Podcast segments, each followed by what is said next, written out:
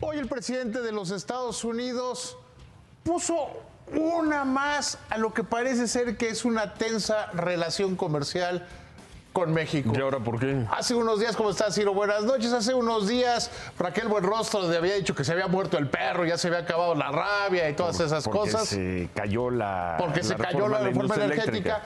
Hoy el la del presidente. ministro Pérez Dayan. la- el- ese que lo quieren. Hacerle juicio político. Pero a ver, Hoy el presidente de los Estados Unidos dice que van a investigar los autos, au- eh, los autos eléctricos chinos que se están vendiendo en los Estados Unidos porque no van a ceder la seguridad nacional, porque estos tienen pues información sobre las carreteras, sobre quiénes están y que los vayan a usar para el Estados Unidos espionaje. y autos chinos, ¿nosotros qué?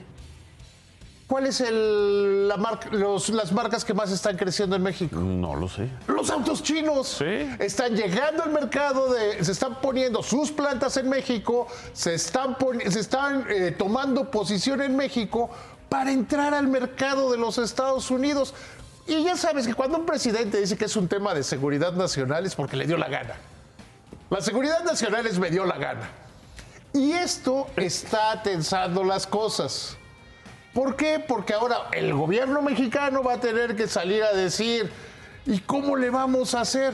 Porque está llegando la inversión China a México, es el segundo tema en el cual ya se complican las cosas, hay que recordar el acero, y que pues, vamos a revisar el Tratado de Libre Comercio en el 26, y que el tema automotriz y estos temas de chinos puestos en México, hacia para entrar al mercado de los Estados Unidos se vuelven un tema complicado.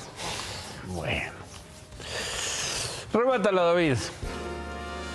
La diputada de Morena, Susana Pliego, se enojó tanto porque la jornada de 40 horas no va a ser que hasta renunció a Morena. Falta una hora, falta una hora para el primero de